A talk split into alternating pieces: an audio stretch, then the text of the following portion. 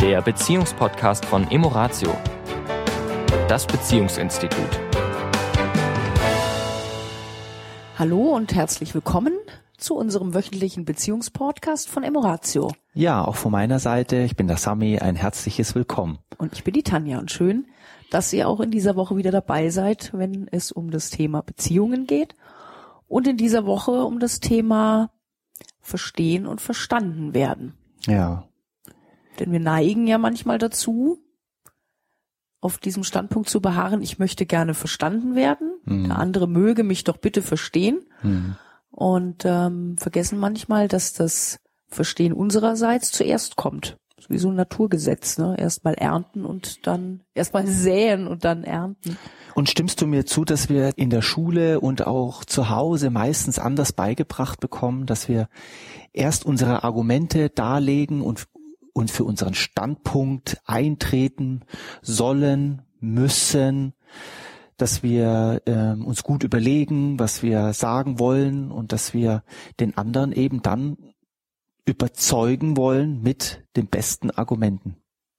Ja, dass wir eben oft das Gefühl haben, in Beziehungen müssten wir auch, wenn wir unterschiedlicher Meinung sind, den anderen von unserer Meinung überzeugen. Also, dass es nur eine richtige Meinung gäbe und jeder, wie du sagst, äh, formuliert seine Argumente und, und überzeugt den anderen, um dann am Schluss zu einer einhelligen Meinung zu kommen. Und dass das ein Gedanke ist, den wir vielleicht gar nicht brauchen. Dass es nicht immer um jedes Thema auch eine einhellige Meinung geben braucht. Ja, die Amerikaner sagen da, we, we agree to disagree. Ja, auch, auch manchmal damit einverstanden zu sein, dass in einer Beziehung zwei Menschen sind, die unterschiedliche Meinung sind und das ist nicht schlimm. Das ja, weil die kann, Menschen sind nun mal ja auch sehr unterschiedlich. Ich äh, erinnere mich da an das Paar, was wir, was wir im Coaching hatten. Und die haben sich also regelmäßig über das Thema Urlaub gestritten. Und ähm, sie war halt eher diejenige, die immer gern Individualtourismus gemacht hat, einfach los und gucken, was passiert und wo es, wo es, wo es sie hintreibt, ja, und was sich eben so ergibt, Abenteuerlust, genau. Und er war halt ein sehr sicherheitsbedürftiger Mensch, ne? Und hat das also alles gerne eben im Vorfeld geplant und wusste schon gern, wenn wir ankommen, wo ist denn unser Hotel? Und, und so haben sie sich da gegenseitig eher ihr die Luft zum Atmen genommen in Bezug auf Urlaub, ne? Ja. Und sie ihn durch, durch ihre eben ungeplante Art und ein bisschen chaotische Art auch hat sie ihn letztendlich dann auch ein Stück aus dem Konzept gebracht und letztendlich war, hat alleine schon der Schritt gereicht, diese Unterschiedlichkeit äh, wahrzunehmen und wertzuschätzen und quasi, dass an dem anderen nichts verkehrt ist. Ja. Und dass wir eben manchmal den anderen auch nicht verstehen können. ja, Dass wir uns auch von diesem, von diesem, ja, Anspruch befreien, von diesem Mythos befreien, dass wir den anderen überhaupt wirklich immer immer verstehen können. und müssen, sonst ist es keine gute Beziehung. Also das ist, glaube ich, ein, ein, ein Glaubenssatz da draußen, der, der viele Leute belastet. Ja, also wenn die, wenn die Meinung nicht die gleiche ist, wenn das Empfinden nicht das gleiche ist, ja, wenn wir manchmal in den, in den Themen nicht das gleiche sehen, dann glauben wir, wir sind, wir sind, wir passen nicht zueinander. Und oft ist es das Gegenteil. Wenn wir die Unterschiede wertschätzen zwischen uns und die Sichtpunkte, die wir haben, die unterschiedlichen wertschätzen, ist oft viel mehr, äh, viel mehr möglich für die Beziehung. Ja, weil ich wachse ja letztendlich auch daran, an der Andersartigkeit des anderen. Ja, also wenn wir uns vorstellen, dass das jede Beziehung, beide Partner, ja, sind absolut identisch, sehen die Welt gleich, wie langweilig wäre denn das? Ja. Ja, Ist schon fast ein bisschen gruselig. Ich Ja. glaube, das will auch keiner. Also die meisten, mit denen wir sprechen, sagen, oh Gott, das will ich gar nicht. Und es sind ja gerade die Unterschiedlichkeiten, die uns oft auch am Anfang der Beziehung zusammengebracht haben. Dass Aber- wir eben gerade im anderen das sehen, was wir selber nicht haben und dann das Gefühl haben, wow, ja, das ist, das ist total aufregend und spannend und, und eine ganz andere Facette und diesen Kontrast aus, auch spüren zu uns selbst und, und dass das so das Feuer in die Beziehung bringt und, äh, und uns das auch zu bewahren, ja, das, das wertzuschätzen und zu sagen, okay, der andere ist eben ganz anders als ich und ich kann es eben nicht wirklich nachvollziehen, weil ich nun mal nicht wirklich eintauchen kann in die Gefühlswelt des anderen. Und da finde ich den Satz eben immer so schön, dieses Verständnis ohne zu verstehen.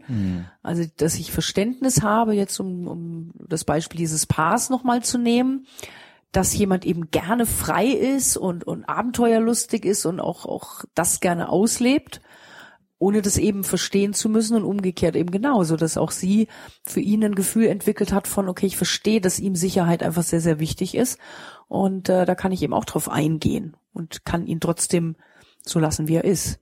Kommen wir doch nochmal zu dem Anfang von dem Podcast zurück. Dieses erst verstehen und dann verstanden werden. Ich glaube, dass wir das oft spielen, dieses Spiel, dass wir gerne möchten, dass der andere uns erst einmal versteht und dann sind wir bereit, wenn wir das Gefühl haben, der andere hat uns jetzt verstanden, hat das vielleicht angenommen, dass wir dann auch den, den Schritt gehen, sagen, okay, jetzt will ich dich auch verstehen. Das, der Punkt ist, wenn das beide denken, dann stehen sie jeder in der anderen Ecke des Zimmers und keiner bewegt sich auf den anderen zu, weil jeder erwartet sozusagen von dem anderen, dass er doch erstmal verstehen möge, mich verstehen möge. Und ich glaube, wenn wir Bewegung in die Beziehung wollen, dann darf jeder bei sich mit dem Schritt anfangen, dass er sagt, ich möchte erstmal den anderen verstehen. Und wenn ich den verstanden habe, dann komme ich und, und sage das, was mir wichtig ist. Und oft lösen sich dann die Themen von ganz alleine auf, weil die Positionen gar nicht so weit voneinander entfernt sind. Es sind oft nur Nuancen. Ja, in der Regel ist es ja gar nicht der Inhalt, um den es geht. Ja, Ja, also stimmt. die Unterschiedlichkeit, Hm. über die sich Paare dann oftmals auch streiten oder Hm. uneinig sind, ja, die, die sind ja so austauschbar. Äh, ich hätte es schon bald gesagt, wie die Unterwäsche. Hm. Ja. ja. Es geht ja letztendlich immer darum, fühle ich mich vom anderen angenommen? Habe ich das Gefühl, wenn ich eben ein Anliegen habe, der andere ist auch wirklich bei mir? Hm. Ja, wie wir das auch äh, so schön eben immer in diesen in diesen Talkshows haben. Das ist ja immer so das Beispiel, was wir da gerne an, anbringen. Wie, wie wir es nicht machen. Wie wir es nicht machen, das aber sind wie es keine eben- guten Vorbilder für Gespräche. wie es da draußen uns Ja. demonstriert wird Ja. in Diskussionen. Sprich, während der andere am Reden ist, formuliere ich schon meine Gegenargumente Ja. und bin überhaupt nicht beim anderen und habe gar kein Interesse, den Standpunkt wirklich auch zumindest mal irgendwie nachzuvollziehen oder mir vorzustellen. Ich habe manchmal das Gefühl bei diesen Talkshows, es wird überhaupt nicht zugehört. Darum Äh, geht's quasi nicht. es geht- Hauptsache, man haut sich gegenseitig in die Pfanne. Die, die, die man Ja. haut sich gegenseitig die Argumente um den Kopf und äh, dieses selektive Zuhören. Das heißt, der andere sagt etwas und dann warte ich nur auf dieses Stichwort, weil da habe ich meine Argumente vorbereitet und da steige ich ein, weil da kriege ich ihn oder sie. Also es geht gar nicht um Zuhören. Nee, da geht's sowieso ja um Gewinnen. Ja. Wer kommt am Schluss an der Talkshow am Ende quasi mit dem, mit dem besten Gesicht raus? Ja. Ja, und, und hat sich da am besten geschlagen im wahrsten Sinne des Wortes. Wortes, Nur mhm. das hat halt in Beziehungen gar nichts verloren. Ja, also Diskussionen in Beziehungen gehören da gar nicht rein. Weil es dann exakt das passiert, was du gerade gesagt hast. Es gibt einen Gewinner, der glaubt, dass er der Gewinner ist. Denn auch der Gewinner ist am Ende wieder Verlierer in der Beziehung der Verlierer. Es ist eine Lose-Lose-Variante. Beide verlieren. In Diskussion verlieren beide. Wenn es Gespräche zwischen beiden gibt, wo der Wunsch ist, den anderen zu verstehen, gibt es zwei Gewinner. Und das ist letztendlich das, was ja Paare in einer Beziehung suchen, nämlich dass beide sich am Ende gut fühlen, beide sich wohlfühlen. Auch wenn die, wenn die Meinungen unterschiedlich sind. Es geht, denke ich mal, um dieses eben mich angenommen fühlen. Mhm. Ich fühle mich wirklich vom anderen angenommen. Mhm.